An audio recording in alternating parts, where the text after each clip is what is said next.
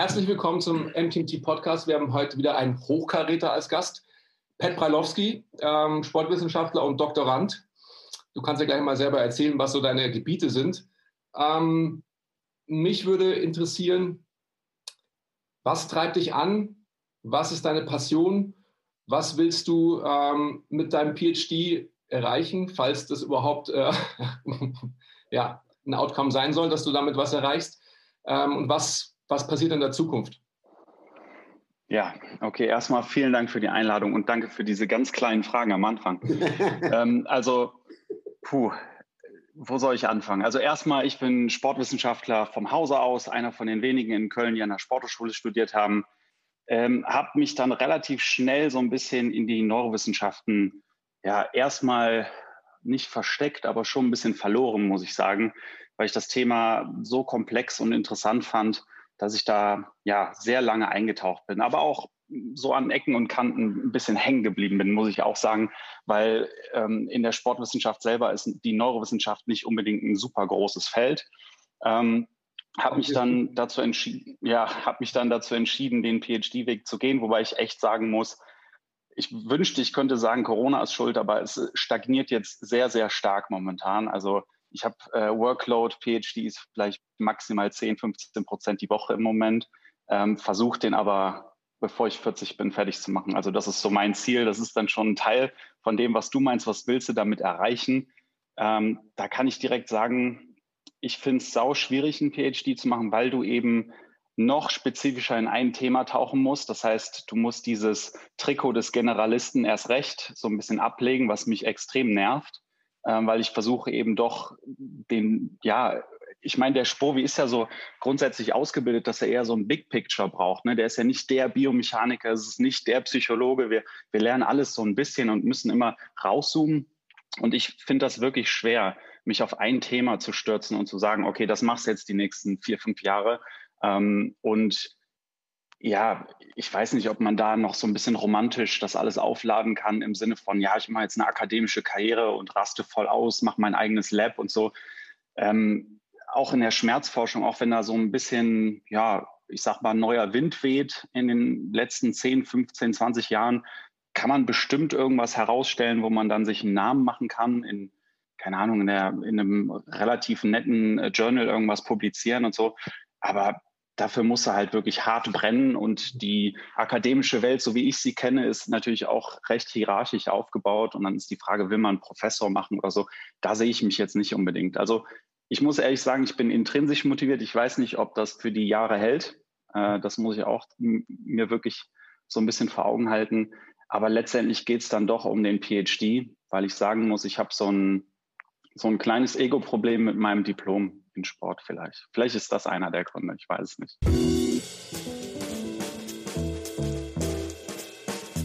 Es ist ja auch einfach, wie du schon sagst, es ist halt schon äh, ein Big Achievement, definitiv.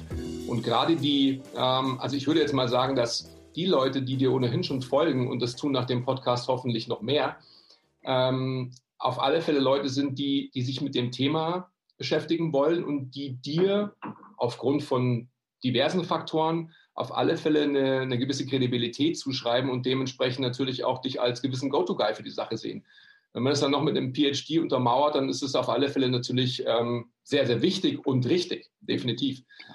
Ich würde gleich, weil alle die, die jetzt noch dabei sind und die sich ohnehin für dich interessieren, die werden ohnehin wissen, dass äh, der Podcast vom Inhalt wahrscheinlich so ein bisschen anders wird ähm, als normalerweise die Themen, die wir so durchkauen, die ähm, unordentlich sind und ähm, aus der kalten Hose herausgeschossen. Ich würde vielleicht gleich eintauchen wollen mit dem, vielleicht kannst du uns so ein bisschen über den Enactive Approach und über den Wellengang in einem dreieckigen Teich erzählen. Oha, okay. Ähm, ja, das klingt tatsächlich jetzt gerade für mich selber exotisch, wenn du so startest. äh, An Active Approach ist auch wirklich so die Speerspitze im Moment, wenn es um die Schmerzforschung geht. Ich glaube, es gibt natürlich da noch sehr, sehr viele Türchen, die man vorher öffnen sollte in Bezug auf, wo sind wir da, was können wir machen. Ich habe ja gehört, ihr habt auch schon mit Stefan Ort gesprochen, der ja auch äh, da in dem Thema ein bisschen tiefer unterwegs ist. Ähm, also letztendlich so den Ist-Wert der Schmerzforschung Äh, wenn man den kennt, dann kann man vielleicht noch diesen Enactive Approach mit reinballern, der vor kurzem erst noch so auf die Bühne gezogen worden ist von ein paar interessanten ähm, Forschern.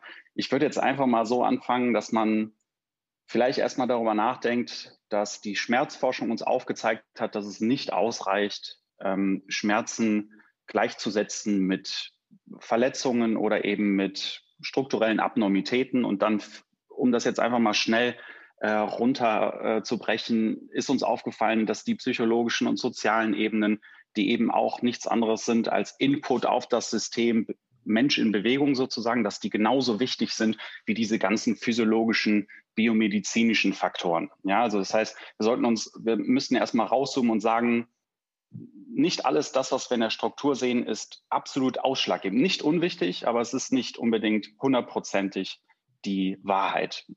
Ähm, das heißt, wir haben uns so ein bisschen geöffnet für diesen sogenannten biopsychosozialen Ansatz. Das klingt erstmal super fancy, heißt eigentlich letztendlich nur, wir sehen den Menschen vor uns. Ähm, damit meine ich jetzt nicht so einen mega holistischen, esoterischen Ansatz, sondern es geht wirklich in die Richtung, wenn wir jetzt mal was Knallhartes nehmen wie eine ähm, Kreuzbandruptur, vordere Kreuzbandruptur, dass da wirklich ähm, gezeigt worden konnte, dass Fragebögen, die wirklich nur so was super Plakatives abfragen, wie, wie fühlst du dich auf dem Feld, äh, wie viel Vertrauen hast du in dein Knie und so weiter, dass solche Fragebögen besser aufzeigen können, ob derjenige wieder fit ist und eben sich nicht mehr verletzt, verglichen zu irgendwelchen Kraft- oder Range-of-Motion-Tests. Also das zeigt dann doch irgendwie, dass die psychologische Ebene super wichtig ist und da kann man super schnell und sehr tief ins Rabbit Hole fallen, wenn man eben in die Richtung geht. Ähm, der Inactive Approach, ohne den jetzt komplett aufbröseln zu müssen, ähm, beinhaltet etwas sehr Spannendes und zwar, dass dieses Bewegungssystem Mensch oder wir als komplexes System nicht so wirklich aus der Umwelt herausgezogen werden können. Das heißt, wir, wir stehen in einer Gleichung immer mit der Umwelt. Das das ist jetzt erstmal auch ein bisschen ähm, ja, abstrakt, sage ich jetzt mal, aber wir können Schmerzen als auch Bewegung nicht verstehen, wenn wir sie isoliert betrachten, ohne dass wir eben die wirkliche direkte und auch fernere Umgebung des Individuums eben äh, uns anschauen. Jetzt mal ein Beispiel. Äh, du hast Schmerzen wirklich immer nur auf dem Feld. Du hast, äh, also weil du dich zum Beispiel beim Spiel verletzt hast, das kann so äh, kontextspezifisch sein, dass du im Endeffekt den Schmerz nicht woanders irgendwie wieder ähm, hervorrufen kannst. Ja? Also du merkst dann einfach, der Sportler, der hat immer mehr Knieschmerzen, wenn ich genau in dieser competitive äh, Situation bin. Ähm, und der Inactive Approach geht noch viel, viel weiter. Das ist jetzt wirklich nur so 10 Prozent von dem. Ähm, das Spannende an der ganzen Geschichte ist, dass diese ganze Thematik parallel auch im, in der Motor Learning Geschichte aufgenommen wird in Bezug auf ähm, den sogenannten Constraint-Led Approach oder überhaupt Dynamical Systems. Das klingt, also wir sind ja total die Fans von so coolen Namen, um Ideen zu verstecken, aber letztendlich geht es darum, dass man einfach nur klar macht, wir können den Menschen nicht als Konstrukt aus mehreren Modulen verstehen und dann ein Modul herausnehmen, das dann optimieren und dann wieder in das ganze System reinpacken, sondern es ist eben alles so komplex wie zum Beispiel das Wetter oder andere biologische Faktoren, die wir eigentlich nicht so perfekt vorhersagen können und wo so viele Faktoren implementiert sind, dass wir nicht sagen können, das ist jetzt der ausschlaggebende Faktor. Ich hoffe, das äh, hat so ein bisschen Sinn gemacht. Absolut, absolut. Was fängt man jetzt mit dieser sehr, sehr komplexen Information an, wenn man ein Trainer ist oder ein Therapeut? Ich habe oft das Gefühl, dass hm, also es wird immer mehr kommuniziert, den Leuten wird immer mehr klar, jetzt mal zurück zum biopsychosozialen Modell, dass das ein Thing ist. Ähm, aber ich habe das Gefühl, dass es oft dazu führt, dass diese Komplexität Menschen überrollt und nicht unbedingt dazu führt, dass dann eben besser gearbeitet wird oder bessere Tools entwickelt werden, sondern es führt oft zu so einer eher so einer Abwehrhaltung gefühlt, ähm, wo man sich dann eben erschlagen sieht vor Komplexität und dann irgendwie gar nicht mehr weiß, ja und, was, was soll ich denn jetzt machen? Wenn alles immer alles beeinflusst und bedingt. Ähm, also du, du weißt, worauf ich hinaus will. Auf jeden Fall. Das ist so einer der wichtigsten Fragen eigentlich, weil das ist ja auch eine Grundproblematik, die wir haben, wenn wir von der Forschung in die Praxis kommen, dass das immer erst so ein bisschen rumphilosophiert wird und Theorien aufgestellt werden. Aber was macht mich wirklich montags morgens zum besseren Therapeuten oder Trainer? Das ist ja eigentlich die allerwichtigste Frage. Ähm, und ich glaube auch, das ist übrigens, um nochmal einer der ersten Fragen zu beantworten, einer der Gründe, warum ich einen PhD mache, ist, um die Daseinsberechtigung zu haben, eben so ein Wissenschaftsjournalist zu sein, um genau dieses Problem angreifen zu wollen. Weil letztendlich muss man ja irgendwie die Brücke schlagen. Alle reden von Brücken, die geschlagen werden müssen und blablabla.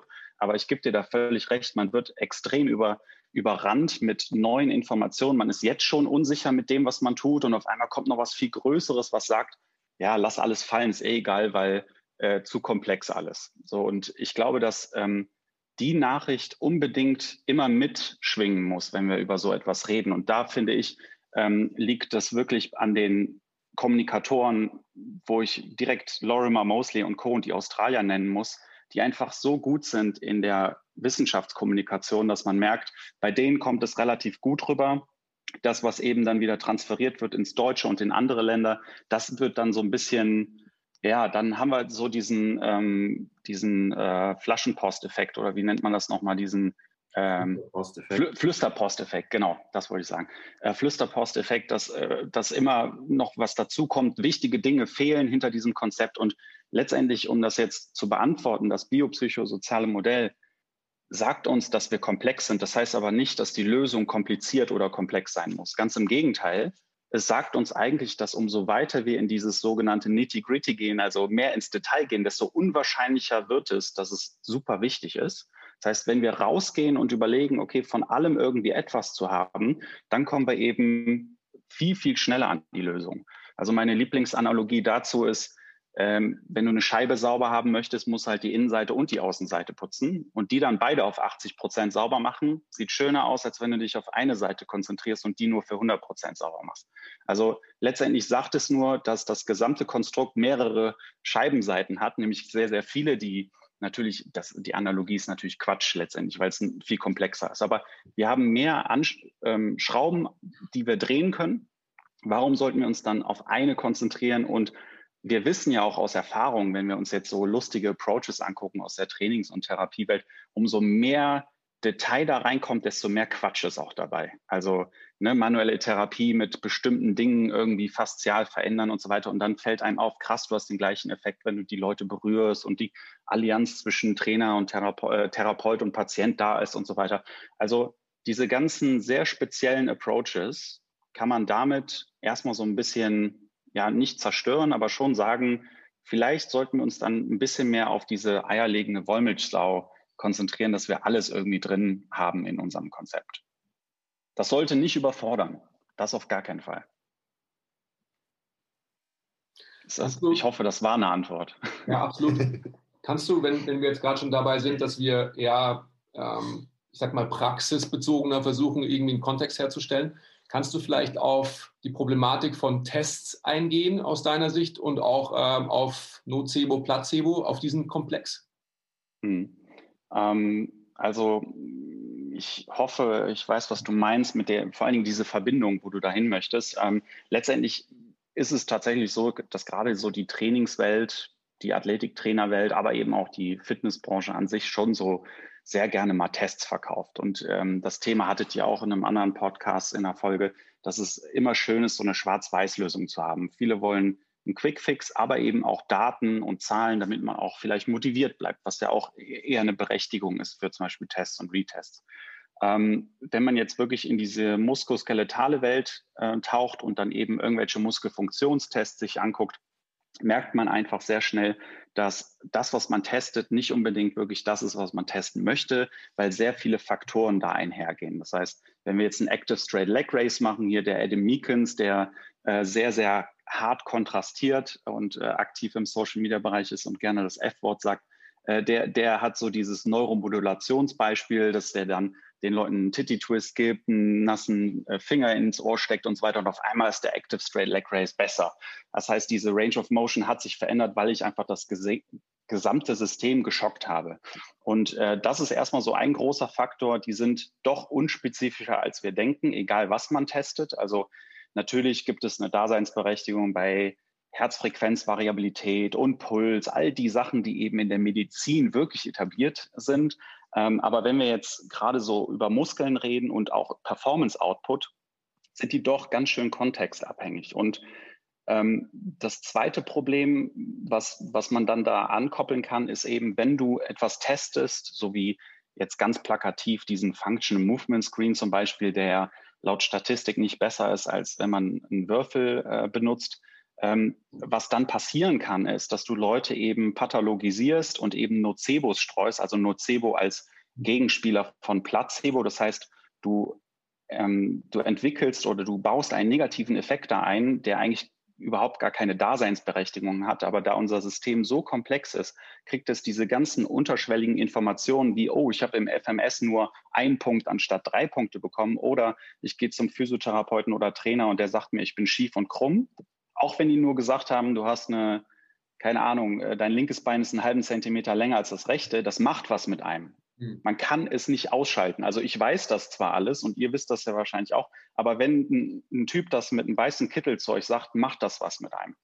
Und das ist ja das ganze Verrückte bei dem Thema Placebo und Nocebo. Du kannst auf kognitiver Ebene völlig klar sein und auch, keine Ahnung, Bücher von Daniel Kahneman oder die ganzen Biases jeden Morgen beten und lesen. Du wirst trotzdem davon äh, beeinflusst. Also ich weiß nicht, ob ihr so Beispiele kennt, aber wenn ich beim Arzt war und der sagt, ja, dein BO2 Max war super und ich gehe danach laufen, so schnell war ich dann noch nie. Ne? Also das, das, passiert dann einfach mit uns äh, unter der Haube sozusagen. Und ähm, das, das Dritte, was ich auf jeden Fall andocken würde bei diesem Test und Retest, vor allen Dingen, wenn ein gesamtes Konzept darauf aufbaut, ähm, was wir ja gar nicht so selten haben in der Fitnessbranche, dass man vorher was testet, dann kommt eine Intervention, und dann kommt dieser Retest, dass eben das überhaupt nicht aussagekräftig ist, weil wir gar nicht die Kopplung haben mit, nur weil der Retest besser ausfällt, war die Intervention gut. Das, das existiert überhaupt nicht. Das, das können wir ganz schnell runterbrechen zu äh, Krafttraining. Du würdest ja danach nicht auch nochmal Performance-Output testen und erwarten, dass du danach fitter bist, sondern das System wird ja erstmal aus der Balance gebracht. Das heißt, wir sind müder, der kognitive Load ist da gewesen. Nach einer Intervention dürfte der Retest sogar schlechter ausfallen. Also diese Kopplung gab es eigentlich noch nie, dass wir danach sagen können, oh cool, das Nervensystem hat da gut drauf reagiert, das mag die Intervention. Äh, das macht letztendlich gar keinen Sinn. Gibt es Tests, wo du sagen würdest, die sind für dich valide oder valider als andere? Also gerade jetzt so in Bezug auf unseren Bewegungsapparat. Ähm, äh, nicht, dass jetzt irgendwie das Outcome ist, dass Tests generell äh, nicht nützlich oder nutzlos hm. wären. Gibt es da irgendwas, wo du sagst, ähm, keine Ahnung, eine, eine Art von Test hat vielleicht mehr Berechtigung als eine andere Art? Also ich würde jetzt einfach so meinen Werdegang mal als Beispiel nehmen. Ähm, ich musste wirklich hart dran knabbern zu verstehen, dass Tests für Injury Prevention letztendlich wirklich nicht funktionieren können, weil wir einfach zu viele Faktoren da drin haben. Das heißt, wir können nicht jemanden fragiler herausstellen durch einen bestimmten Test, weil er zum Beispiel das rechte Bein schwächer hat als das linke oder wir sehen mehr Valgus im Landen und Springen in der ähm, Strategie, wie er sich bewegt. Äh, wenn man nach rechts und links guckt, gibt es da keine Connection zu irgendwelchen Tests, wo wir herausstellen können, ja, der wird sehr wahrscheinlich sich eher in dieser Saison verletzen als der andere. Denn da kommt jetzt dieses ganze biopsychosoziale Modell dazu. Wenn er Kacke schläft, das ist ja auch auf physiologischer Ebene, aber wenn er Stress hat und so weiter, dann wird der sehr sich super bewegende, der auch im Test alle 100 Prozent abgeliefert hat, dass er sich auch verletzen kann. So, das, das ist so dieses, äh, wo die Wetteranalogie funktioniert. Ähm, wir können vielleicht die nächsten drei, vier Tage vorhersagen. Das heißt, der eine war mega heavy im Krafttraining unterwegs. Das heißt, ich müsste den heute jetzt mal wirklich schonen. Aber was jetzt in den nächsten sechs, acht Wochen oder Monaten passiert, das können wir nicht hundertprozentig voraussagen. Das heißt, Injury Prevention Tests sind bei mir relativ schnell rausgefallen. Ähm, Tests, wo ich weiß, dass ich nicht unbedingt ein Nocebo streue mit. Das heißt, die komplett individuell sind im Sinne von Krafttest. Ja, also wirklich diesen ähm, Fortschrittstest zwischendurch, einfach ein One-Rep-Max oder so, wo du sagen kannst, hey, das ist dein Max, mega. Es gibt keine Tabelle, die ich daneben stelle und sage, ja, du bist 30, du musst so und so viel heben. Und dass man diese Zahl nutzen kann, um die Leute natürlich motivational zu unterstützen, das ist natürlich grandios. Das mache ich unabhängig äh, von meinen Standardtests, sondern ich schaue einfach, wo wollen die Leute hin. Jemand hatte immer Rückenschmerzen, wenn er was aufhebt. Und dann schaue ich mir an und nutze das als Test sozusagen wie wenig, äh, wie viel weniger Schmerz hat er jetzt, wann ist der Schmerz ganz weg. Also solche Tests, die eben nicht pauschalisierbar sind, sondern ich würde es gar nicht Test nennen, es ist Vergleichen. Ne? Ein, mehr ist das nicht. Und ähm, es gibt natürlich in der, in der Schmerzwelt schon so Indikatoren, die man nutzen kann, im Sinne von, wann tritt der Schmerz auf in der Belastung oder nach der Belastung. Ähm, ist der Thermal zum Beispiel empfindlich? Das heißt, haue ich da eine Wärmflasche drauf und es tut mehr weh oder gleich weh, gehe ich davon aus, dass eher was in der Peripherie gerade abgeht. Also Entzündung ne, ähm, und periphere Sensibilisierung oder sowas. Und wenn ich merke, dass eine Wärmflasche zum Beispiel gut tut, dann kann ich davon ausgehen, dass es doch eher zentral gesteuert ist. Aber das sind nur so Pauschalaussagen und Tests, ähm, wo ich sagen kann, ja, wenn sich jemand, keine Ahnung, das wissen wir auch, wenn sich jemand in der Kindheit hart verbrannt hat, dann ist das wieder hinfällig. Dann hat der Wärme allgemein negativ verbunden und das Nervensystem äh, reagiert immer mit einer, mit einem Stress-Response. Also ich würde jetzt einfach mal sagen, alles mit Vorsicht genießen, aber es gibt natürlich auch klinische Tests, die uns unbedingt helfen, vor allen Dingen, und das muss ich jetzt auch sagen, ich bin nicht in der pathologischen Welt unterwegs. Ich habe ja nur Leute in der sekundären und tertiären Reha. Ich ähm, therapiere nicht, ich bin Sportwissenschaftler und ich habe auch nicht Leute mit irgendwelchen ähm, ja, krassen ähm, Abnormitäten und eben Pathologien vorliegen, wie zum Beispiel äh, Fibromyalgie und so weiter. Da gibt es natürlich Tests, auch in der Neuroreha, die einen weiterbringen können, aber das ist halt auch nicht mein Feld. Hm. Das heißt, der beste Test in Anführungszeichen ist eben individuell auf den Menschen bezogen, den du vor dir hast und ist mehr so, ja.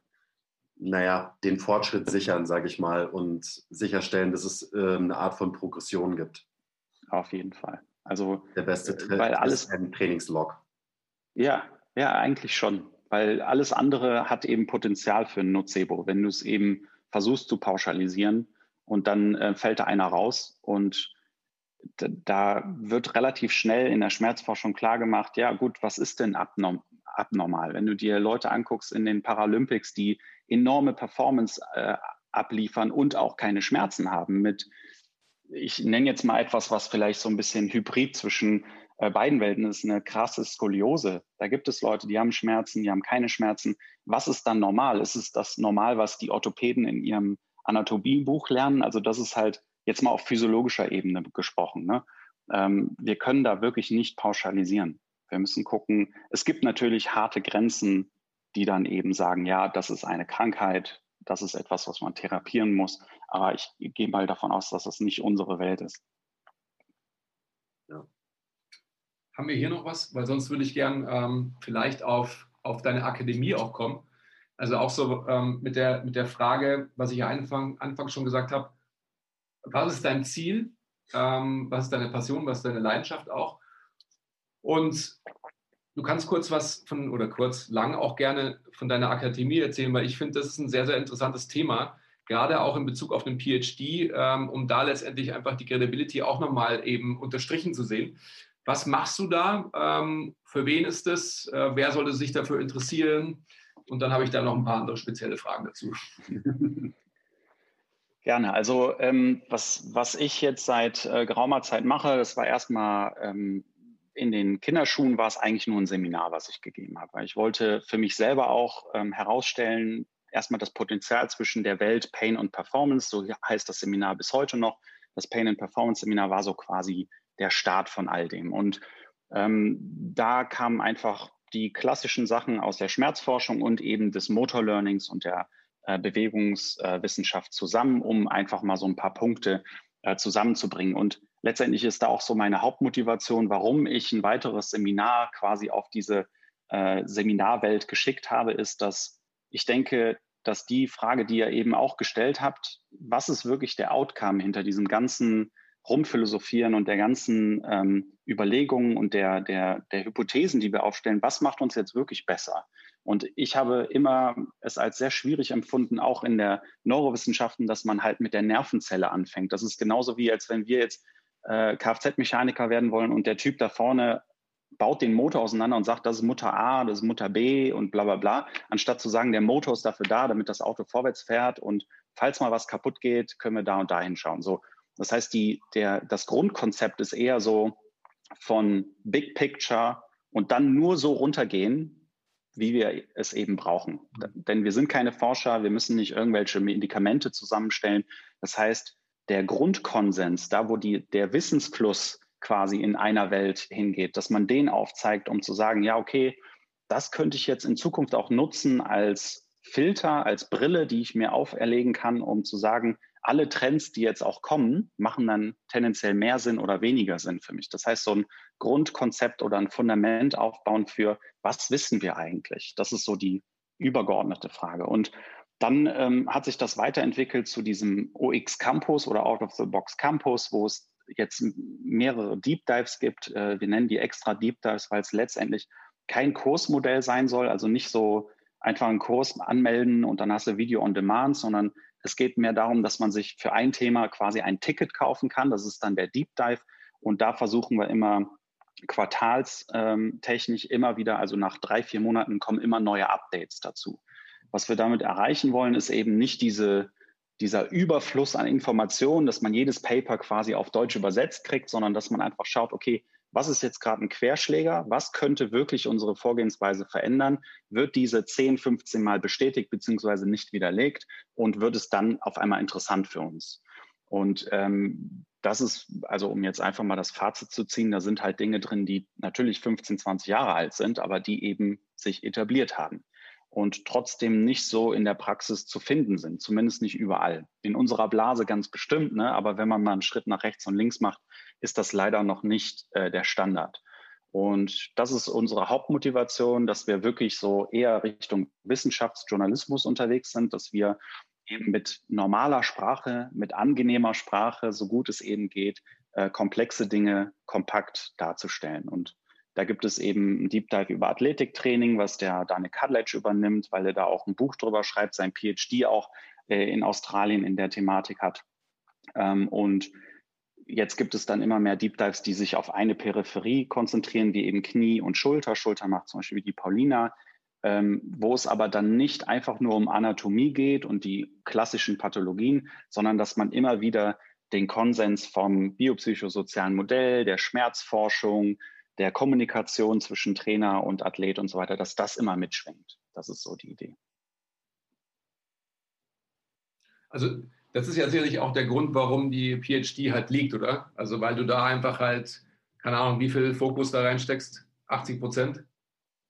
Ja, also ich sage mal so, man sollte auf jeden Fall gerne Paper lesen, das auf jeden Fall. Und ähm, es ist schon so, dass, dass da die Motivation relativ hoch ist. Aber wie gesagt, wenn es zu spitz wird, das Thema, dann muss ich sagen, muss ich mich auch echt äh, selber treten äh, durch eine Thematik. Und das fällt mir auch im Moment super schwer. Ähm, es macht mir, und das sehe ich auch so als, ähm, ich sage jetzt mal schon, egoistisches Ziel hinter dem Campus ist, dass ich bloß nicht den Blick fürs große Ganze verliere, dass, dass der Daniel mir wieder was erzählt und ich denke mir so, wow, krass, die Thematik habe ich gar nicht mehr auf dem Schirm, weil ich äh, beschäftige mich jetzt jahrelang mit einem Wirkmechanismus hinter Schmerzen in der zentralen Sensibilisierung. Ähm, das heißt, irgendwann mal wieder so den Kopf aus dem Sand nehmen und merken, oh, äh, rechts und links passiert noch ganz schön viel. Das ist so meine Motivation auch dahinter, weil ich kann mich nicht mehr mit dem Kreuzband auseinandersetzen. Das war so mein Steckenpferd am Anfang, weil ich Wakeboarder und auch viele Actionsportarten, die eben vordere Kreuzbandproblematiken hatten. Und ihr wisst ja, wie das ist. Ne? Wenn die Leute eben zu euch kommen, dann will man dann natürlich mehr wissen. Das heißt, als Autodidakt setzt man sich dahinter. Ähm, aber man kann nicht jedem Thema gerecht werden. Und deswegen finde ich äh, diesen Team-Approach eigentlich ganz äh, hilfreich. Ist der so gewachsen ähm, oder war das von vornherein schon ähm, deine Idee, dass du da Leute aus verschiedenen Bereichen mit aufnimmst? Also die Grundidee war gar nicht gegeben, ehrlich gesagt. Ich wusste auch nicht, dass wir irgendwann im E-Learning-Bereich sind und fast schon eine Technikfirma sind, die jetzt auch eine App rausholen, äh, rausbringen und so weiter. Das, das war alles nicht auf dem Schirm. Ich habe mir einfach nur gedacht, ähm, ich selber habe dann einfach einen Kurs hochgeladen und habe dann gemerkt, das entspricht nicht der Qualität, die ich abliefern will. Ich mache den nochmal neu und das konnte ich nicht mal sechs machen. Das ging einfach nicht. Dann habe ich gemerkt, so, okay, ich gebe noch Training und wollte noch irgendwann mal meinen PhD fertig machen. Ähm, und es gibt halt echt viele coole Leute da draußen, die vielleicht nicht unbedingt ähm, noch nicht eine Plattform haben. Und die Thematik kommt auch noch dazu, dass man natürlich sieht, es gibt sehr viel Unfug da draußen, also jetzt ohne irgendwas Spezielles zu werten und die haben meistens extrem viel Power. Und dann sieht man, geht man in den Social Media Bereich und denkt sich so, boah, der hat echt viel guten Content und der hat guten Content. Warum kriegen wir das nicht alles unter eine Flagge irgendwie, so dass wir ein größeres Segel haben gemeinsam und eben mehr gegen diese Größen, die leider dann auch mal pseudowissenschaftlich unterwegs sind, dass wir denen mal ein bisschen die Stirn bieten können. Also das ist schon, schon da gewesen. Das war so eine Grundidee, aber ob es funktioniert, das ist bis heute noch nicht ganz klar. Also natürlich sind die äh, User gewachsen, wo ich mich sehr darüber freue. Wir mussten auch umziehen, neue Server buchen und so. Das ist cool zu sehen. Aber ich äh, schieße mich da jetzt nicht fest in Bezug auf, wir machen jetzt nur noch Deep Dives, wenn Themen zum Beispiel super dynamisch werden, dann sehe ich auch so etwas wie jeden Monat einen Live-Podcast äh, oder einen Zoom-Call oder so, dass man eben mit Forschern direkt darüber reden kann und sowas. Also all das steht noch in den Sternen. Cool. Ich glaube, was wichtig ist, also was ich nur noch mal unterstreichen will, ist, wir Nerds lieben es natürlich, uns in der Tiefe mit äh, super komplexen Themen zu befassen. Also wir sind gerade auf einem ähm, Deep Dive, wenn du so willst, in die Biomechanik. Und man muss sich dann eben immer wieder ermahnen und äh, was du vorhin gesagt hast, eben rauszoomen und sich die Frage stellen, was bringt das Wissen? Also ist es nützlich für die Anwendung in der echten Welt? Weil nur weil irgendwas richtig ist, muss es noch lange nicht nützlich sein. Und äh, ja, wie gesagt, wollte ich nur noch mal betonen, weil ich glaube, viele Leute verlieren sich super gerne in den tiefsten Tiefen von Themen ähm, und verlieren dann am Ende eben genau diese, die Anwendung, also das, worum es eigentlich geht. Und gerade jetzt bezogen auf Therapeuten und Trainer geht es halt darum, dass wir am Menschen einen besseren Job machen. Und deswegen muss man sich, glaube ich, mindestens fünfmal am Tag die Frage stellen, hilft mir das hier gerade dabei, einen besseren Job mit, meinem, äh, mit meinen eben Patienten oder Coaches zu machen? Hm, total. Also es ist ja auch nicht einfach und ich denke, deswegen äh, bin ich so ein Riesenfan von der wissenschaftlichen Vorgehensweise, weil wir alleine uns erstens verlieren, zweitens sehr, sehr viele Fehler ähm, inhärent haben. Wir werden damit geboren. Ähm, das klingt immer erst so krass, aber ja, wir haben Biases und wir sind halt Wirbelsäulentiere mit einem äh, netten Gehirn da oben. Aber ich bin fest davon überzeugt, dass wir selber, also das Gehirn kann das Gehirn nicht wirklich verstehen. Aber ich hoffe, dass mehrere Gehirne es schaffen, das mhm. Gehirn zu verstehen. Deswegen finde ich es ganz cool, Kollaborationen zu sehen, wenn es auch ein System ähm, natürlich hat mit Peer Reviews, umso besser. Natürlich gibt es da genauso Probleme, weil letztendlich sind es auch nur Menschen. Also es geht da um äh, Fame, es geht da um mehrere Möglichkeiten, sich zu positionieren, keine Frage. Aber das ist die beste Vorgehensweise, die wir halt haben. Und ich finde, dass wenn man da alleine dasteht oder eben den Nerd-Partner hat, der eben jetzt in eurem Beispiel jetzt in die Biomechanik eintaucht, dann fällt es einem sehr, sehr schwer, so ein Kontra ähm, Part zu finden, der dann sagt, ja, aber ähm, ist zwar cool, dass du das alles lernst, aber macht dich das wirklich besser? Und ihr, das hattet ihr auch mit dem Stefan besprochen, diese ganzen Sunken Fallacy Costs, äh, Sunken Cost Fallacy, dass wenn man äh, viel Zeit in etwas investiert, dass man sich automatisch emotional so ein bisschen damit ähm, ja, ähm, erstmal verknüpft und eben auch das Ganze emotional auflädt. Das wollte ich sagen, ja. Ja, also Biomechanik ist das Wichtigste auf der ganzen Welt. Auf jeden Fall. und, und im Kontra, Kontraschluss ist es ja so, ich habe mich sehr schnell von ihr abgewandt und mir fällt es dann schwer und ich weiß, dass die Notwendigkeit da ist, dass ich eben mit Biomechanikern wieder in die Diskussion gehe, weil ich schon quasi überkorrigiere, dass ich fast schon manchmal denke, dass die gar nicht mehr so wichtig ist. Dabei weiß ich ganz genau, dass die wichtig ist. Und deswegen ist auch ein Teil zum Beispiel im Seminar immer dieses Aber hinten raus. So, wir reden, wir reden, biopsychosozial, alles gut bla bla bla. Aber die Biomechanik ist nicht unwichtig. Das heißt, man muss immer so ein bisschen dagegen steuern und eben immer wieder so ein bisschen zurückrudern, damit das Pendel nicht zu weit schwingt. Und ihr wisst ja, dass, dass der Drecksack, der schwingt immer zu weit irgendwie. Mhm. Ja, auch der nächste wichtige Punkt auf jeden Fall. Im biopsychosozialen Modell steckt der Bio auch irgendwie mit drin. So ist es. Dementsprechend ja. sollte man es nicht ignorieren. Genauso wenig wie die genau. anderen beiden Faktoren. So sieht's aus. Was sind denn so die äh, Low-Hanging Fruits, Pat, die man so als, als Coach angehen sollte, deiner Meinung nach? Ähm, also, wenn, wenn ich mir wirklich etwas wünschen dürfte, dann wäre es so eigentlich relativ einfach. Wir stehen morgen auf und wir lassen alle diese Kack-Nocebos sein. Das heißt, erstmal den ganzen Shit weglassen. Das würde mir ja schon reichen. Wir müssen nicht alle die mega Schmerzgurus werden oder sonst was und das ganze Nervensystem verstehen, sondern einfach mal den ganzen Pseudo-Kram weglassen. Damit wären wir schon bei Level 99. Das würde schon reichen. Also FMS, die ganzen Approaches, die ganze Eminenz-Information, äh, die da draußen ist, einfach mal weglöschen und ganz klar sagen, du, ich weiß nicht, warum das gerade wehtut, aber lass uns das mal gemeinsam probieren. Das ist zehnmal mehr wert, als zu sagen, oh ja, könnte an deiner Hüfte liegen oder weil du nach rechts oben geschaut hast. Also diese Dinge machen einfach die Leute so heftig abhängig von Missinformationen. Und ich meine, Corona ist eine, ist eine schlimme Sache, aber es zeigt uns, dass das eben keine ähm, Problematik unserer Profession ist, sondern es ist eine Menschenproblematik. Wie Leute mit, Information, mit Informationen umgehen, das seht ihr ja. Und wie krass und unmöglich es ist, Leute da rauszukriegen, wenn die eben mal einem Informationsstrang gefolgt sind. Ähm, dementsprechend sage ich ja, das ist meine Wunschvorstellung, weil das wird schon schwierig. Das, das ist so Low-Hanging Fruit Nummer eins, den ganzen Quatsch weglassen, keine nozebische Sprache mehr. Und Nummer zwei wäre halt wirklich embrace the uncertainty, also wirklich bereit sein, das Grau anzunehmen und eben nicht alles schwarz-weiß zu sehen, dass man wirklich auf der Kappe stehen hat, quasi, ich weiß es manchmal auch nicht besser als du. Und ja, Nummer drei, und das geht eigentlich einher mit diesem, mit diesem Graustufensehen, ist einfach, egal was für Interventionen wir herausstellen. Das biopsychosoziale Modell ist ja zum Beispiel keine Intervention. Das ist ja ein Mindshift, ein, ein Konstrukt, was eigentlich, worauf alles andere aufgebaut werden muss. Das wird ja auch immer missverstanden, dass wir jetzt auf einmal einen neuen Approach, einen neuen, neuen Werkzeug, äh, ein neues Werkzeug im Kasten haben. Ähm, dass wir letztendlich wirklich überlegen, egal was für eine Intervention wir haben und wo wir für brennen, dass eigentlich die Allianz, die Kommunikation zwischen Trainer und Trainee und Physiotherapeut und ähm, Patient das Wichtigste ist. Also einfach mal zuhören, einfach mal schauen, ob dieses Zwischenmenschliche passt.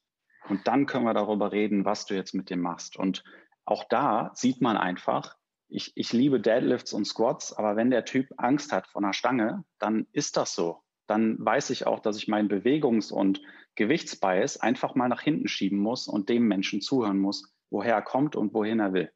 Das sind so, ich weiß, dass das nichts Greifbares ist. Ne? Ich wünschte, ich könnte Absolut. sagen, lass uns A, B, C machen, aber äh, es find, könnte es, doch so einfach sein. Ich finde, es ist total greifbar, weil ähm, ich hätte dich jetzt da auf, auf den ersten Punkt nochmal äh, zurückgebracht.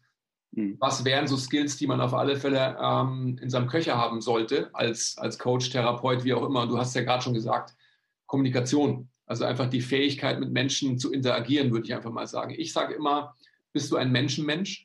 Also hast du einfach Lust darauf, mit Menschen dich auseinanderzusetzen, mit den Bedürfnissen, ich will gar nicht sagen Problemen, dann sind wir gleich schon wieder bei Sprache, ähm, sondern einfach der Mensch kommt zu dir und du willst ihn einfach weiterbringen, du willst begleiten. Also wir sind Dienstleister und äh, wir sind ähm, jetzt in unserem Fall sind wir Coaches und wir haben verdammt nochmal für mich gesprochen die Aufgabe, einfach eine gute Zeit zu vermitteln. Das ist was, was Bewegung bedeutet. Das ist was Sport bedeutet. Also die, die positive Konation zu dem ganzen Thema und nicht einfach die schmerzbehaftete negative. Das wäre sowas gewesen, was ich noch fragen wollte, ob du dir auch schon Gedanken darüber gemacht hast, warum überhaupt in der Bewegungswelt so diese Thematik mit Nocebo überhaupt ein, eine Rolle spielt. Also woher haben wir das? Ist es der Minderwertigkeitskomplex des Sportwissenschaftlers, sich irgendwie auch in medizinische Gefilde vorwagen zu müssen, um sich wichtig zu machen? Oder woher kommt es?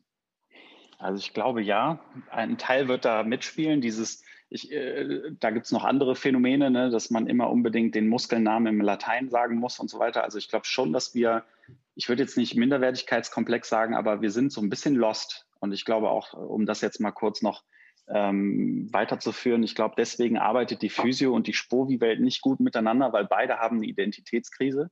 Mhm. Und ich glaube, dass man dadurch eben sich nicht positionieren kann. Ich bin ganz ehrlich, an der Sporthochschule hatte ich keinen einzigen Mentor. Ich hatte kein Vorbild, der mir sagen konnte, mhm. ich habe da einen coolen äh, Dozenten gehabt, aber der war Neurowissenschaftler. Dann der andere ist Psychologe. Keiner von denen war Spovi dann, dann fühlt man sich halt einfach lost. Aber ja, ich, ich glaube schon, dass Menschen an sich die Tendenz haben, so defizitorientiert zu denken. Das glaube ich schon. Und dass wir, du siehst das ja auch in diesen ganzen lustigen Konzepten aus Amerika. Guck dir das mal an mit, was auf Hodges Paper aufgebaut wurde, das ganze Core Stability Training zum Beispiel. da wurde ja, die Voraussetzung ist ja, dass man sagt, dass die Leute Defizite haben. Man muss ja immer von einem Defizit ausgehen, damit man überhaupt irgendwas verkaufen kann. Und das funktioniert halt sehr gut bis hin zu Liebschau und Pracht und No-Athletik-Training. Diese ganze, das Ganze ist ja aufgebaut mit, du hast was und ich habe die Lösung. Mhm. Und ähm, da, ich glaube schon, dass das einfach, ich glaube, wir, wir ticken so. Ähm, ich bin da nicht ganz tief in der Psychologie, aber ich glaube, das funktioniert sehr, sehr gut, so defizitorientiert zu denken. Und deswegen sind äh, Nocebos ein schnell, ein, schnell ein Thema, sage ich jetzt mal. Ja. Ich muss ganz ehrlich sagen, ich wurde so auch ausgebildet. Also, bitte nochmal? Also auch ein guter Weg, um einfach Geld zu verdienen, Nocebos. Hey also Angstmarketing, guck dir, guck dir das an, wie L und B da vorgehen und so. Das funktioniert grandios. Du hast Angst, was zu, ähm, zu verpassen. Du hast Angst, etwas falsch zu machen. Aber das ist ja nicht nur in unserer Welt so. Das ist im Business-Bereich so. Das ist in der Psychologie so. Du musst dir ja nur die äh, ganzen Clickbaits mal angucken. Da geht es ja nur um Angst letztendlich. Und ich glaube, dass das einfach ein, ein anderes, ähm, ja, der Response, der Stress-Response, das wissen wir ja, wenn die Amygdala feuert und das ganze Nervensystem sagt, oh, oh, dann speichern wir das ja auch mehr ab und geben dem auch ein bisschen mehr Gewichtung, als wenn wir jetzt im Flow sind und den, also ich hoffe, dass das ist das, was du auch gesagt hast, Anni, dass wir ja eigentlich dafür da sind, diese gute Zeit, diese Verknüpfung mit etwas Positivem. Ähm, das fällt dem System tatsächlich schwerer, vor allen Dingen in der Art und Weise, wie wir uns, ähm, ich sage immer, diese nicht artgerechte Haltung des Menschen, mhm. äh, da fällt es uns schwer, weil wir wenig Andockstellen dafür haben. Als Kind ja, ne, dann lernst du Basketball und wirfst den Ball rein und ich nenne das dann auch Wusch-Effekt, wenn man das direkte Feedback wegkriegt, dass der Ball perfekt durchs Netz fällt und so. Solche Dinge haben wir gar nicht mehr so oft. Wir haben eher Angst, dass was kaputt geht. Wir haben Dinge, die kaputt sind. Das funktioniert einfach, glaube ich, besser. Absolut. Aber ja. ähm, vielleicht so, ich weiß nicht, ob dir jetzt so spontan, wahrscheinlich schon, was einfällt, wie du so aus dem Enactive Approach so die, diese Affordances für das reale Leben, also wenn jetzt ein Coachee zu uns ins Gym kommt, mhm. was sollte denn unsere Aufgabe sein, damit wir, ich will jetzt nicht vorgreifen auf deine Antwort, aber halt so Faktoren wie Performance Pressure zum Beispiel wegnehmen? Also mhm. was können wir da als Coaches einen besseren Job machen, um die Rahmenbedingungen besser zu strukturieren? Mhm. Ähm, ich meine, das, das wird jetzt stehen und fallen mit, dem, mit den Personas, die zu euch kommen. Ne? Also wenn du jetzt Leute hast, die Normal Joes sind und eben oder eben doch über 200 Kilo deadliften wollen, das ist natürlich ein anderer Approach. Aber ich, ähm, wenn du jetzt ein Active Approach und so, ähm, ja, Affordances nennst, ist es ja letztendlich so, dass diese, diese Worte sind tatsächlich auch schwer einzudeutschen. Deswegen finde ich das gar nicht so schlecht, wenn wir im Englischen bleiben. Aber letztendlich geht es ja darum, Aufforderungscharakter zu erstellen. Das ist ja das, was passiert von Natur aus, wenn ein Kind anfängt, irgendwie die Umwelt wahrzunehmen und diese modifizieren oder eben nutz, zu nutzen. Ähm, und das ist diese ganze Idee in diesem nicht nur in Active Approach, sondern letztendlich der, wenn es einen Konsens gibt in dem, im Motor Learning Bereich und eben dementsprechend auch in der Motor Performance, dass wir in der Umwelt wirklich das Feedback suchen, was kann ich damit machen und ist das meiner, meinem Performance-Level gerecht? Das heißt, wenn wir drei jetzt, äh, ich weiß nicht, ob ihr Parcours macht, aber ihr kennt Parcours sehr wahrscheinlich, ne? Und wir sehen da nur Stangen und irgendwelche Treppen und so weiter und denken uns, ja, die Treppe könnte ich vielleicht ein bisschen springen oder so. Aber guckt euch mal diese Parcours-Leute an, was die für einen Aufforderungscharakter in der Umwelt haben. Und die ist eins zu eins gekoppelt mit deren Skillset. Da gibt es super lustige Studien zu, dass du ähm, dein Skillset sehr schnell verändern kannst oder die Aufgabe verändern kannst, indem du wirklich nur ein Ministück ähm, des Setups veränderst. Zum Beispiel, wenn wir drei vor einer Treppe stehen und wir müssen entscheiden, wie viel Grad hat die, wie, wie steil geht die hoch. Dann sagen wir es sehr wahrscheinlich richtig, sagen wir jetzt einfach mal 45 Grad. Wenn man aber der Testgruppe einen schweren Rucksack auferlegt, dann haben die auf einmal einen anderen Outcome. Die Treppe erscheint viel steiler. Das heißt, das Gehirn arbeitet einfach immer im Kontextbereich und denkt sich so, ja, Patrick, ich weiß, du kannst drei Treppen springen und ich weiß, du bist eigentlich fit, aber du hast gerade sechs Kilo da hinten drauf. Dementsprechend ist der Aufforderungscharakter gerade ein anderer.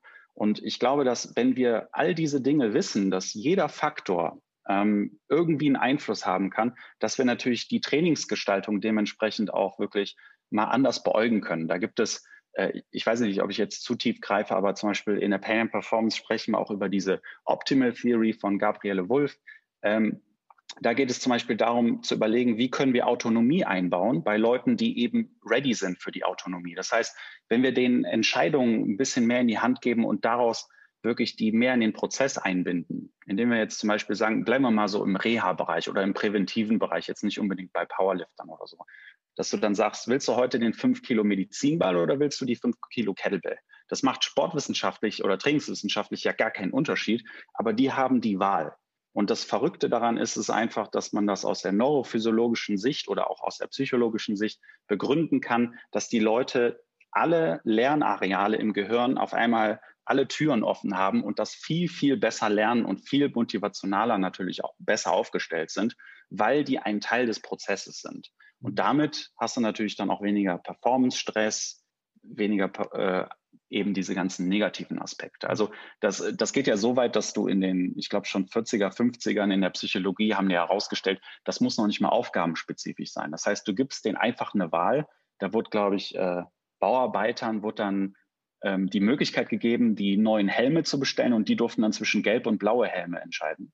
Und das ganze halbe Jahr danach war die Arbeitsperformance besser. Ne? Also wir können das jetzt so total philosophisch und psychologisch nur begründen mit, ey cool, die fühlen sich dann irgendwie gewertschätzt, aber genau das passiert in jeder Millisekunde bei uns im Training. Was machen wir mit dem? Ja, interessant, weil es ist natürlich auch so, dass die meisten Leute generell das Gegenteil davon wollen, wenn sie zu uns kommen, wenn sie sich einen Personal Trainer nehmen. Dann wollen die nicht autonom sein und selber Entscheidungen treffen, sondern die wollen eben genau das. Gegenteil. Die wollen, dass jemand anders jede Entscheidung für sie trifft, ihnen genau sagt, mach das so lang, mit so viel mhm. Gewicht und so weiter. Also ich glaube, es ist ein super wichtiger Punkt, ähm, dass man das mehr ins Coaching eben ähm, und in die Kommunikation einbaut. Aber da gibt es halt auch eine große Hürde, weil eben auch wieder, weil wir alle Menschen sind und auch Art und Weise, wie eben unsere Gesellschaft irgendwie funktioniert, führt, glaube ich, eben genau dazu, dass die aller, allermeisten Leute genau das gegenteilige Mindset mitbringen und es eher ablehnen, wenn man versucht, ihnen Autonomie zu geben. Also man muss es über einen langen Zeitraum äh, den Leuten füttern, damit sie irgendwann überhaupt bereit sind, ein bisschen eben Selbstverantwortung auch zu übernehmen für ihr eigenes Training zum Beispiel. Das ist eigentlich ein super, super ja. wichtiger Punkt, sorry Anni, aber das Nein, ist ja genau das Gegenteil. Ne? Wort, genau. Ja, ja, also wenn du auch den Geschäftsführer hast oder eben auch alle Leute in jeder Form, die zum Beispiel viele Entscheidungen fällen müssen, da muss ich einfach sagen, also Change tut halt immer weh und man muss ja, man kriegt ja nicht das, was man haben möchte, sondern das, was man braucht. Ne? Das ist ja beim Training nicht anders. Man, man sagt ja auch irgendwann, ja, jetzt musst du heute mal die 8 Kilo Kettlebell oder mal 5 Kilo mehr drauf machen, sonst kommst du ja nicht weiter. Und ich, ich ähm, muss dazu noch sagen, sowas wie Autonomie und diese ganzen psychologischen Sachen muss man eben auch graduell steigern, wie eben die physiologischen Sachen. Ne? Das heißt, wenn ich weiß, da kommt jemand rein, der ist völlig überfordert mit seiner ähm, Diagnose zum Beispiel, dann werde ich dem jetzt nicht sagen, hör mal, ich lehne mich zurück, du hast sechs Übungen, entscheid du selber, sondern man muss natürlich so ein bisschen das Feingefühl haben und das meinte ich auch mit so super kleinen Sachen, dass man einfach ähm, zwischendurch einfach so Mini-Faktoren betrachtet, wie ist das cool für den, wenn er in der Mitte der Praxis oder im Gym steht, wo viele Leute gucken können? Oder merke ich einfach, dass er sich besser fühlt in der Ecke und dann macht man die ersten Trainings in der Ecke und dann sagt man, ist das okay, wenn wir heute mal zu dem Gerät gehen in der Mitte? Also, dass man denen die Möglichkeiten geben. Und da sind wir wieder zurück beim Enactive und hier dieses Affordances. Du, du als Coach bist im Endeffekt derjenige, der sagt, hier Jung, es gibt nicht nur eine Sache zu essen, es gibt ein ganzes Buffet. Und jetzt schauen wir mal, was dein Magen so verträgt. Und das ist ja die Idee hinterm Coaching, dass man die ein bisschen mehr rauspusht und sagt, guck mal, die Treppe ist übrigens auch für ein Rückwärtssalto da. Also um jetzt mal zu übertreiben, wieder zurück zu den Parcoursleuten. Ne? Also wir müssen denen ja diesen Aufforderungscharakter zeigen. Das heißt, wir lenken die, aber der Trugschluss hinter all dem, wo jetzt die alte Schule hängt, ist, dass wir genau aufzeigen, wie die sich zu bewegen haben. Und das ist dieser Riesenunterschied, den wir jetzt machen. Also der Autonomie Progressive Overload. Ja, genau. Das ist es. Erreichen. Yes. Wo ist eigentlich der Hund hin? Ist der jetzt bei dir gerade? Die ist gerade hier unten am Meckern, ja. Genau. Hart am Chillen. Ja. Sehr gut. Ich schaue mal kurz durch, was ich mir noch so notiert habe. Ähm, hm, hm, hm, hm. Ja. Ah, wir könnten vielleicht noch, warum ist wer heilt, hat recht schlecht? Nur mal so formuliert. Das, das wollte ich auch fragen. Beziehungsweise, ähm, welche Gefahr besteht dabei? Hm. Und ich glaube, ähm, sorry, du bist auch der Richtige, ähm, dem man diese Frage stellen sollte, weil du eben in Grau denkst und nicht in Schwarz und Weiß. Und ich glaube, so dieses, wer halt hat recht, ist halt wieder extrem schwarz-weiß und binär gedacht. Ähm, genau, deswegen bin ich gespannt auf deine Antwort. Ja, also erstmal, ich versuche es so, so, gut es geht in Grau zu denken, aber leider fällt man ja immer wieder ins Schwarz-Weiß. Aber das ist natürlich so eine, ja, ist schon eine sehr aufgeladene Frage. Also ich meine, ihr hattet diese Thematik auch schon in vorherigen äh, Folgen, aber es ist schon, ja, also erstmal muss man verstehen, was bedeutet das zu heilen. Also wenn ich jetzt einen kurzfristigen Effekt habe, dann habe ich ja nur diesen Near-Transfer und überhaupt gar keinen Far-Transfer. So, das, das muss uns klar sein. Das haben wir gemerkt bei diesen ganzen passiven Interventionen oder vor allen Dingen die Physiotherapie hat äh, bitter äh, quasi mitbekommen, dass eben viele Sachen quasi bis zum Parkplatz, äh, wenn der Patient wieder ins Auto steigt, halt hilft. Aber danach merkt man dann doch so, hm, das hat keinen nachhaltigen Effekt. Und ähm, man muss erstmal definieren, was bedeutet das, wer halt hat Recht. Ähm, genau, also da, da würde ich jetzt kurz einschieben. Hm. Ich würde sagen, wir reden von wer heilt hat Recht und nicht wer für zehn Minuten eine Schmerzlinderung herbeiführt okay. hat Recht. Also dass man wirklich, ja. wer heilt nachhaltig, langfristig. Also ja. das versteht zumindest ich unter dem Wort, man heilt ja. jemanden. Und okay. alles andere, das fällt für mich eh schon mal weg. Wenn es irgendwas okay, ist, was also, auch für einen Tag anhält. Interessiert mich nicht. Okay, das ist, das ist äh, schon eine spannendere Frage, weil normalerweise wird die oft so, so gestellt, auf erster Ebene. Ne? Das heißt, wir gehen jetzt davon aus, dass du jemanden hast, der Intervention B kriegt und B ist nachhaltig wirklich, die heilt, die verbessert, sagen wir jetzt einfach mal das Ergebnis und Intervention A weniger. Dann sehe ich da erstmal nicht ein Problem. Ein Problem sehe ich einfach nur darin, dass die Menschen das meistens nicht genauso sehen wie die Wissenschaft an sich. Weil letztendlich hast du natürlich nicht klare Feedback-Loops. Ne? Also wenn du einen Physiotherapeuten fragst, so, ja, das funktioniert immer, die kommen halt nie wieder. Äh, kriegst du wirklich eine, einen Kommentar von denen, die dann sagen, nee, ich war danach noch bei drei anderen Physiotherapeuten. Das heißt, dieses verzerrte Bild, das muss man erstmal ausschließen. Gehen wir jetzt mal vom wirklich von der objektiven Betrachtungsweise ähm, du, Chris, hast eine Vorgehensweise, ich habe eine und deine scheint besser zu funktionieren. Damit bin ich völlig d'accord, wenn wir vorne ab die Goldstandards festlegen, im Sinne von, wir testen wirklich, wir haben Retention-Tests, wir haben nachhaltige Lösungen und wir haben diesen sogenannten Fahrtransfer. Das heißt, du siehst auch, dass derjenige nicht besser wird in der Intervention, sondern dass wir auch auf dem Feld, im Alltag und so weiter eine Verbesserung sehen. Dann ist das für mich, wer heilt, der hat auch recht. Es ist natürlich so, dass wenn du in die, in die Forschung gehst und siehst, dass ähm, das dann auch sehr oft dann isoliert betrachtet wird, ist natürlich die Chance auch nicht da, vielleicht sogar noch Intervention C zu finden, die vielleicht noch besser ist. Und dann kommt noch dieser Faktor dazu, dass man natürlich eventuell durch Zufall heilt. Das kann ja auch passieren. Das hatte der äh, Stefan als hier mit Neuroathletiktraining. Ne? Du machst eine Pause, weil du lustige Sachen währenddessen machst. Aber die Pause ist eigentlich die Intervention. Das heißt, das Runterfahren von irgendeinem, äh, von der Intensität. Und da muss ich dann einfach sagen, das ist natürlich dann fahrlässig, weil man letztendlich das erstens für weniger Zeit, für weniger Geld und so weiter hinbekommen würde. Also die Frage ist immer, ist da wirklich eine Kausalität gegeben? Und uns fällt immer mehr auf, dass diese eben nicht gegeben ist. Man hätte auch etwas anderes machen können. Und da bin ich immer so ein bisschen skeptisch. Aber ich bin da voll, voll mit in Ordnung, wenn, wenn, also der heilt hat wirklich erstmal recht, keine Frage. Aber man muss natürlich nach rechts und links äh, den Kopf offen lassen, nur nicht so, dass das Gehirn rausfällt. Aber ich, ich ja. würde da erstmal noch gar nichts gegen sagen. Nur ist es einfach so, wenn du eine Instanz ähm, abfragst, so wie Chiropraktiker oder Leute, die Leute einrenken und so weiter, die sagen, ja, die kommen immer wieder zu mir und denen geht's gut. Und wenn du dich alleine isoliert betrachtest und da keine Feedback-Loop ist, dann, dann kriege ich Bauchschmerzen. Das ist ja das bekommen Problem. sie dann, dann immer wieder zu dir, wenn es ihnen doch ja, so gut geht. Funktioniert super. Ne? Ja, aber das ist ja dieses verzerrte Bild von vielen Leuten, die sagen, ich, ich muss ganz ehrlich sagen, um jetzt mal ein Realitätsbeispiel zu geben, ich habe Leute, die trainiere ich seit fünf, sechs Jahren, die sind nicht immun geworden gegen so etwas. Die gehen trotzdem, die sagen dann so, ja, aber Patrick, ich hatte dann das und dann hat er mich massiert, dann wurde es besser.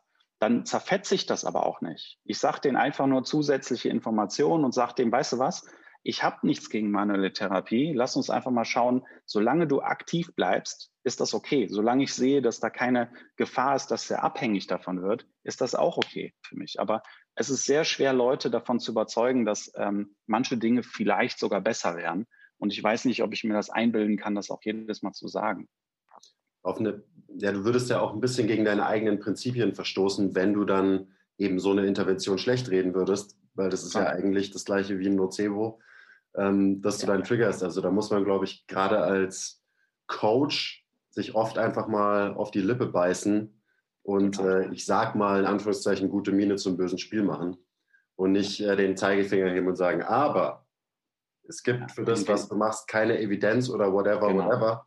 wenn der Mensch einmal die Woche zum äh, Chiropraktiker geht, aber immer noch zweimal die Woche zu dir zum Training kommt, so, so ist es. So super. Du willst ja, du willst ja ein Teil der Betreuungslandschaft bleiben. Du musst ja diesen sogenannten Pakt mit dem Teufel eingehen, weil sonst bist du halt ein Außenseiter und dann kommt er eben nicht zu deinem Training, weil das hat ihm besser geholfen. Also wir wollen ja irgendwie das System von innen verändern und da müssen wir halt ein Teil des Systems bleiben. Hm. Das heißt am so Ende, sehe ich das also, zu, zu der Frage, wer heilt, hat recht. Äh, man muss halt erstmal definieren, von was redet man überhaupt. Also sprich definieren, was bedeutet heilen für dich und das ist ja so ein generelles Problem, äh, ein Riesenproblem in unserer Branche, dass wir miteinander reden und wir verwenden die gleichen Wörter, machen die gleichen Geräusche, aber sie hm. bedeuten was komplett Unterschiedliches. Ja, total. Das stimmt. Also da sind wir wirklich relativ schlecht aufgestellt, muss ich sagen. Da hast du recht. Und ich glaube, also ja. gerade bei so einer Diskussion eben, wer halt hat recht, äh, da redet man dann ganz viel aneinander vorbei, weil man halt unterschiedliche Vorstellungen hat von. Eben, von was reden wir eigentlich gerade? Ja. Spannend, auf jeden Fall. Oh, so spannend. Ich habe mir, hab mir, noch überlegt, ähm, eben so, die, so ein bisschen die Bewegungskiste aufzumachen.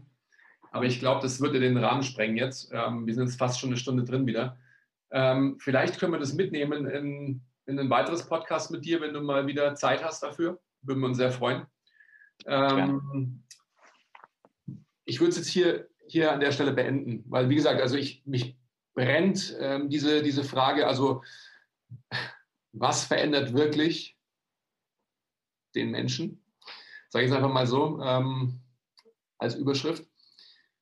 Mit dem beenden. Ähm, ich würde dich noch fragen, wo kann man dich finden? Wann gibt es deine nächsten Seminare? Ähm, wann planst du auch mal wieder, vielleicht ähm, jetzt Corona bezogen, Live-Seminare, also für Leute, die interessiert sind. Gibt es da überhaupt eine Planung für dieses Jahr oder äh, outsourcest du das auf 2022 oder was passiert? Hm. Also ich bin da mal ganz realistisch oder eher sogar ein Pessimist und plane nichts in Persona für dieses Jahr.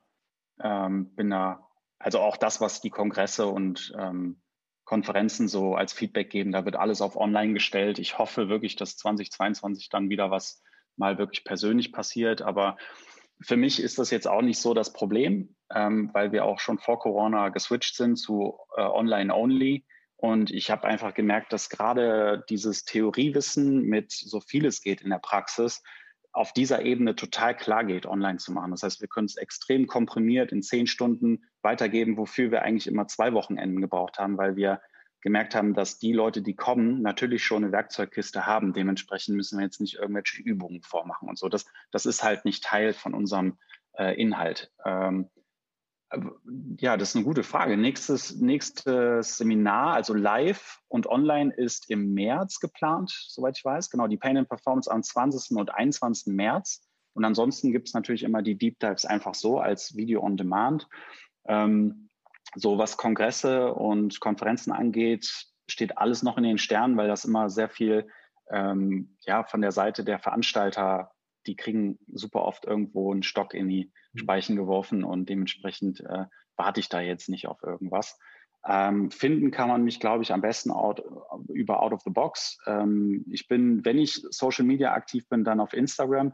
Ich werde mal versuchen, und jetzt äh, nagel ich mich selber fest, mal auf YouTube ein bisschen mehr zu machen. Ich finde das ultimativ schwer. Also da ziehe ich immer meine Kappe vor, äh, da regelmäßig guten Content zu generieren, allgemein im Social-Media-Bereich. Deswegen, ähm, ja, man sollte nicht zu viel von mir erwarten, aber auf Instagram melde ich mich doch schon mal. Wir verlinken natürlich auch alle deine Handles und deine Homepage in der Beschreibung. Und du bist ja jetzt schon auf YouTube mit diesem Podcast, also du hast schon den ersten Schritt gemacht. Oh, sehr gut. Gut, dass du das ist sagst. ja auch nicht der Erste, by the way, das ist ja auch klar. sehr gut, ja, freue ich mich. Gibt es noch was von, von deiner Seite, Pat, was du noch adressieren willst? Ähm, auch ja, da bin ich ganz auf deiner Seite. Also es gäbe natürlich super viele Themen. Wir könnten noch stundenlang weiterreden. Ich finde das auch super spannend, mit Leuten immer so aus der, ähm, die aus der Praxis kommen und die sich auch interessieren und ähm, wirklich auch deutschlandweit solche Dinge connecten. Da, da freue ich mich immer sehr drüber. Ähm, ich will jetzt kein neues Fass aufmachen. Auf jeden Fall nochmal vielen Dank für die Einladung. Ich hoffe, dass ich auch irgendwann mal in euer schönes Gym komme. Das äh, steht dann auf meiner To-Do-Liste, ganz klar. Und ja, hoffentlich bis demnächst. Hoffentlich, auf jeden Fall. Unbedingt. Vielen Dank für deine Zeit, Pat. Super gerne. Danke dir. Und dann danke euch fürs Zuhören natürlich.